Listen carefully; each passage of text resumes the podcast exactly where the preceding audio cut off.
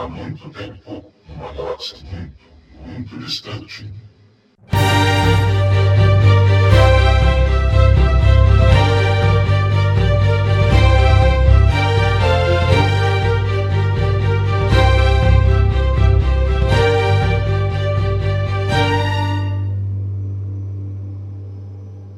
Bom dia, boa tarde, boa noite. Aqui quem tá falando novamente é o Jair Yoda do JediCenter.com.br e hoje a gente vai falar exclusivamente de Project Luminous, projeto luminoso, que vem o nome daquela fala do Yoda. Luminous beings are we. Seres luminosos somos nós. Aconteceu ontem à noite, eu tô gravando isso no dia 25 de fevereiro.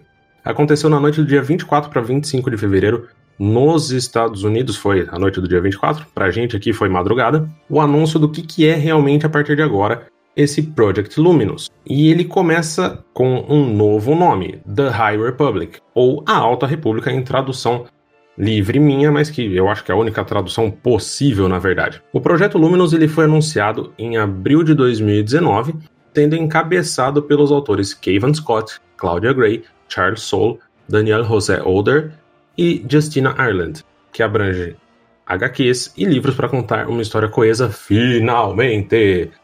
Finalmente vamos ter um universo expandido que, pelo menos por enquanto, não pode ser atropelado pelos filmes ou que fica na rabeira dos filmes. Tem um anúncio lá no site oficial e esse anúncio, além de outros detalhes que eu vou comentar aqui, se você quiser ler esses detalhes, o Marcelo Skywalker já fez, ainda na madrugada, logo depois do anúncio, um excelente artigo lá no site do Jedi Center e você pode ver as capas dos livros que eu vou comentar aqui e também algumas fotos de artes conceituais que tem umas coisas maravilhosas lá. O texto do site oficial, na tradução do Marcelo, fala assim: no final desse ano, a Lucasfilm lançará uma nova era épica de histórias que será explorada através de várias vozes em romances para adultos e jovens, livros infantis e quadrinhos de vários editores, incluindo a Disney Lucasfilm Press, a Del Rey, a IDW Publishing e a Marvel. Star Wars The High Republic, que anteriormente era chamado de Projeto Luminous, será ambientado em uma era em que a República Galáctica e a Ordem Jedi estão no seu auge cerca de 200 anos antes dos eventos de A Ameaça Fantasma. Esse período na linha do tempo de Star Wars não se sobrepõe a nenhum dos filmes ou séries atualmente planejados, dando aos criadores e parceiros uma grande quantidade de espaço para contar histórias de Star Wars com novas aventuras e personagens originais. Eu quero fazer uma pausa aqui. Eu tenho uma crítica quanto a ser do, apenas 200 anos antes, tá? Que é na minha cabeça me dá um espaço muito curto de tempo para você se transformar realmente numa era. Isso daí, pelo menos do que eu entendi das coisas que vão ser comentadas aqui no podcast depois, me parece que isso se refere quase que ao período que no antigo Legends era entre 5 e 4 mil anos antes dos filmes. Talvez exista aí uma vontade do, do time editorial de não mexer tanto, porque pedaços do Legends têm sido recanonizados. Mas enfim, continuando. A Kathleen Kennedy, presidente da Lucasfilm, diz: Estamos muito empolgados em abrir uma era tão rica e fértil para nossos autores explorarem. Vamos ver os Jedi no auge. Aí começa o Michael Siglain, diretor criativo da Lucasfilm. Star Wars The High Republic apresenta os Jedi como sempre desejamos vê-los, como verdadeiros guardiões da paz e da justiça. Este é um momento otimista e de esperança, quando os Jedi e a República Galáctica estão no auge, mas é claro, essa nova gloriosa, nessa nova era gloriosa, algo perverso acontece. Essa iniciativa dará aos leitores um novo canto da galáxia para explorar através de histórias ricas e significativas. Além disso, os leitores aprenderão o que assusta os Jedi. O vice-presidente da Lucasfilm, um dos vice-presidentes da Lucasfilm, James Vaughn, diz: esta foi uma era de ouro para os Jedi e também um tempo de expansão galáctica na orla exterior. Portanto, espere que haja histórias ricas de exploração, traçando a galáxia, conhecendo novas culturas e descobrindo como era a vida pioneira na orla exterior. É uma caixa de areia incrível para nossos contadores de história participarem, tanto na publicação quanto fora dela. E mal podemos esperar para ver a grande história concluída. Aí eles seguem, o anúncio segue um pouquinho mais falando de datas e dos autores que eu já citei. Vários sites americanos acabaram cobrindo ao vivo no Twitter, então a gente tem aí a informação já confirmada de que se passa 200 anos antes do episódio 1, então cerca de 230, 232 anos antes do episódio 4, e aí foi descrito por quem estava lá,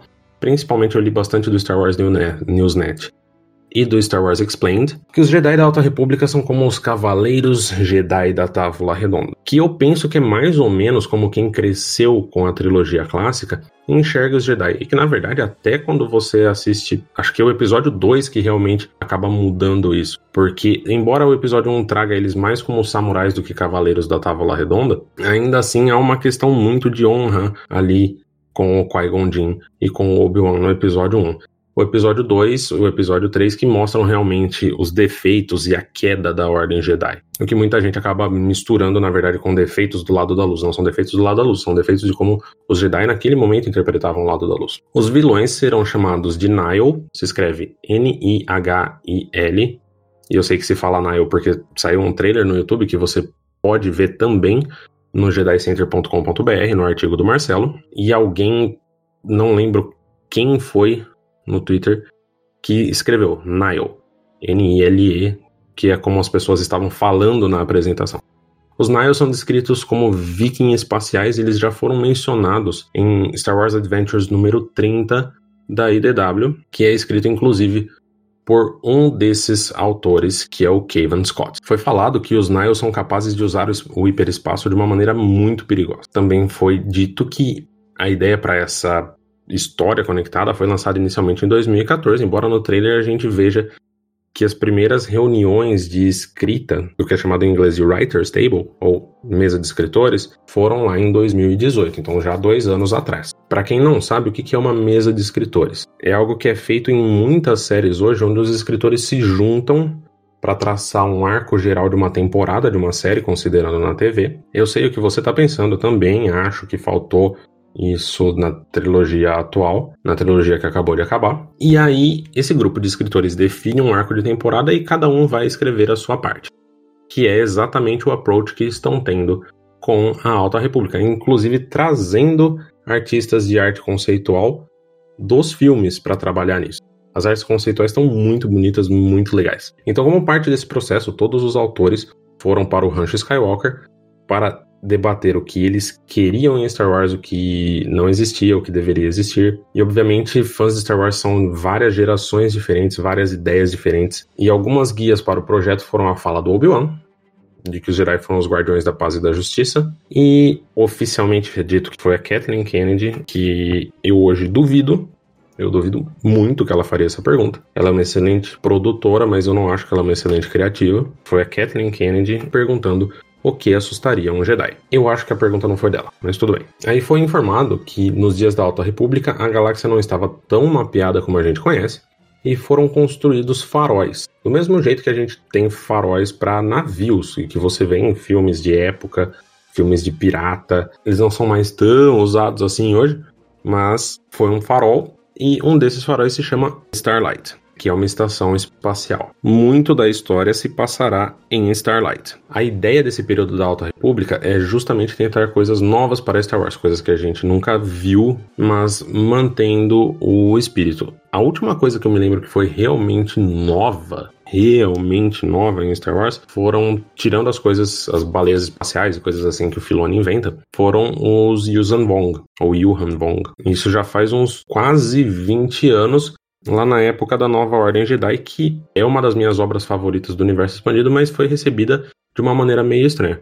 Mas só aparentemente a gente não ter nesse momento, 200 anos antes do episódio 1, o uso do Sith, pelo menos aí mantém o sentido dos filmes, já traz uma novidade: vilões que não são Sith. É dito também que o projeto se estenderá por várias editoras e publicações para diferentes faixas etárias, mas não será uma história repetida em diferentes mídias. Serão várias histórias separadas em diferentes mídias que se conectam umas às outras e que se passam na mesma era. E tudo começa com um grande desastre na galáxia. O que, que foi anunciado? A primeira fase, a Phase 1, trazendo um pouco de Marvel para Star Wars, o primeiro livro a ser lançado é Light of the Jedi, ou A Luz do Jedi, de Charles Soule. Ele vai sair em 25 de agosto, obviamente, nos Estados Unidos. A gente não teve nenhuma confirmação do Brasil até o presente momento. E é descrito na Amazon.com como 200 anos antes dos eventos de Star Wars A Ameaça Fantasma, na era da gloriosa Alta República, os nobres e sábios Cavaleiros Jedi devem enfrentar uma ameaça assustadora para si mesmos, para a galáxia e para a própria Força. Também foi dito pelo Star Wars Explained no Twitter que nós vamos ver o grande desastre. Algo terrível que vai acontecer no começo dessa, dessa novel, desse livro, que é algo terrível acontecendo em um momento de paz e prosperidade. Se você escuta a gente no Spotify, você pode ver lá a capinha desse episódio do podcast e eu estou usando a ilustração da capa de Light of the Jedi. As outras capas estão no Jedi Center. Mas você pode ver que tem uma mulher no centro, que ninguém conseguiu ainda, não consegui achar o nome dela ainda, e ela sente a força como se fosse música. Ela é dito que ela escuta a força como se fosse uma canção. Tem um Wookiee Jedi que é chamado de Burriaga Agaturi, e aí vamos manter a consciência de que sou eu repetindo, sou, sou eu lendo algo do Twitter de alguém que escutou o nome dessa criatura. Então já tem um erro grande nisso. E esse Wookiee é descrito como um Jedi muito, muito sensitivo de muitas maneiras diferentes. Há mais um Homem Jedi com um sabre de luz azul e um Twi'lek Jedi com um sabre de luz amarelo. E eu achei sensacional que todos eles têm esses detalhes assim no hobby deles, na vestimenta deles, que são muito parecidos com os guardas do Templo Jedi, algo que pelo jeito foi abandonado pelos outros Jedi nas prequels durante as Guerras Clônicas. Inclusive nas artes conceituais há uma diferença entre essa vestimenta que é para ser usada cerimonial no templo e a vestimenta do dia a dia que está mais em linha assim com o que a gente vê nas prequels. Esse livro sai em 25 de agosto. O que, que o Charles Soule já fez em Star Wars? Quadrinho. Minissérie do Lando, minissérie do Obi-Wan e do Anakin que se passa entre os episódios 1 e 2 de Star Wars. Uma parte da série do Paul Dameron que eu achei super divertida, foi um dos quadrinhos mais divertidos que eu li nesse período novo da Marvel, junto com o da Doutora Afra, e todas as 25 edições de Darth Vader Dark Lord of the Sith. Que não tem Dark Lord of the Sith escrito no logo, então é chamada de Darth Vader Volume 2. Se você não leu, você deve saber ter ouvido falar desse quadrinho, porque a última edição, a edição número 25, trazia uma visão do Palpatine com as mãos em volta da barriga da Shmi e aí, metade do universo proclamou que o Palpatine era pai do Anakin. Até que o Matt Martin e o próprio Charles Soule foram no Twitter falar que não era esse o caso, que é uma visão não é a realidade. A gente já viu várias visões em Star Wars, a gente já viu o Luke sendo Darth Vader no episódio 5, dentro das visões da Força. Dentro dessa mesma visão, a gente vê o Obi-Wan e o Palpatine lado a lado representando o lado bom e o lado ruim do Anakin, e também a Padmé voltando à vida, olhando para o Darth Vader e falando: você não é o homem por quem eu me apaixonei, você não é o Anakin. E aí ela pula da sacada do apartamento dela em Coruscant e se mata. E ninguém saiu correndo falando: Ah, Padmé voltou à vida e se matou de novo. Não, foi uma visão, ela não é literal. O segundo lançamento será A Test of Courage, um teste de coragem da Justina Ireland, Ireland. A, a Justa Irlanda, que é um livro infantil, será lançado em 8 de setembro. Ela já escreveu os livros Junior Lando's Luck, A Sorte do Lando, e Spark of the Resistance, Uma Fagulha da Rebelião. Nenhum dos dois eu li, então eu não posso opinar sobre a qualidade do material da Justina Ireland. Quando uma nave de transporte é abruptamente expulsa do hiperespaço como parte de um desastre em toda a galáxia, o adolescente recém-formado Jedi Vernestra Huo, um jovem padawan, um audacioso garoto de tecnologia e o filho de um embaixador ficam presos em uma lua florestal, onde eles devem trabalhar juntos para sobreviver ao terreno perigoso e a um perigo oculto à espreita na sombra. Fico pensando se é Endor isso aí ou não, mas eu não tenho muito como opinar no trabalho da Justina. Into the Dark, então entrando nas trevas, nas trevas, alguma coisa assim, da Claudia Gray sairá em 13 de outubro. É um dos livros que nos Estados Unidos são, são chamados de para jovens adultos, e ele contará as histórias de um padawan que prefere ler sobre as aventuras do que de fato participar delas. A descrição desse livro na Amazon é a seguinte: O padawan Reaf Silas está sendo enviado da capital galáctica cosmopolita de Coruscant para a fronteira não desenvolvida, e ele não poderia estar menos feliz com isso. Ele prefere ficar no Templo Jedi estudando os arquivos. Mas quando a nave em que ele está viajando é retirada do hiperespaço em meio a um desastre galáctico, Reaf se encontra no centro da ação. O Jedi e seus companheiros de viagem encontram refúgio no que parece ser uma estação espacial abandonada. Mas então coisas estranhas começam a acontecer, levando o Jedi a investigar a verdade por trás da misteriosa estação. Uma verdade que pode terminar em tragédia. A descrição feita no Twitter de que esse livro tem uma vibe meio Hobbit. Se você não sabe quem é a Claudia Gray, ela escreveu quatro livros e uma história curta para Star Wars. Estrelas Perdidas, que muitas pessoas definem como o melhor do cânone. Legado de Sangue, que é sobre o que aconteceu quando a galáxia descobriu que Darth Vader era o pai da Leia, e que para mim é o meu favorito do cânone. Leia, Princess of Alderaan, que eu não me recordo, não sei se saiu no Brasil. Leia, Princesa de Alderaan, que conta a Leia e a Holdo juntas na adolescência delas, antes de Star Wars A New Hope. A história curta Master and Apprentice, Mestre e Aprendiz, que é sensacional, se passa durante o episódio 4, é como se fosse uma cena cortada do episódio 4, onde o fantasma do Qui-Gon Jinn aparece para o Obi-Wan no período em que o Luke foi atrás de procurar os tios dele que estavam mortos. É muito boa. E aí o livro Master and Apprentice, também sobre o Qui-Gon junto com Obi-Wan, mas antes do episódio 1. Esses são os livros que foram anunciados, novamente as capas estão lá no Jedi Center, e foram anunciados dois quadrinhos: Star Wars The High Republic Adventures, da IDW, do Daniel José Older, que é autor do livro Last Shot, que foca no Han e no Lando, que saiu junto com o filme solo, e são quadrinhos que seguirão os Jedi Farzala e Lula. Eu não li Last Shot, eu não posso falar da qualidade do Daniel José Older, mas é um livro que foi bem aceito no fandom, pelo que eu pude averiguar e Star Wars The High Republic, do Kevin Scott, da Marvel, que será não uma minissérie, mas uma série contínua. O Kevin Scott escreveu várias edições da Star Wars Adventures da IDW, incluindo a Star Wars Adventures número 30, que cita os Nile, e ele escreveu quatro livros para a série infantil Star Wars Adventures in Wild Space. Star Wars Adventures in Wild Space é uma série de quadrinhos muito infantil. De quadrinhos não, de livros muito infantil, focada realmente num público ali dos 5, 6 anos, 7, que está começando a jornada deles de alfabetização e de leitura. Então eu não tenho como saber como que isso vai ser traduzido para um quadrinho mais sério. Mas ele se passará principalmente na já mencionada estação Starlight, que é a mesma estação que está na capa de Light of the Jedi. Então, o que, que eu achei de tudo isso? Eu estou bastante empolgado, talvez não tão empolgado quanto o Marcelo que foi fazer matéria no meio da madrugada, mas eu estou bastante empolgado de finalmente, como eu já falei, ter um espaço onde o universo expandido seja realmente respeitado. Ter um espaço onde eles tenham controle e não tenham que ficar desviando de outras áreas do cânone, porque, obviamente, apesar da Lucasfilm oficialmente falar que todo o cânone é respeitado de uma mesma maneira que um livro tem o mesmo peso de um filme, obviamente não tem, porque não faz sentido comercial um livro ter o mesmo peso de um filme. Então, quando o Ryan Johnson ou J.J. Abrams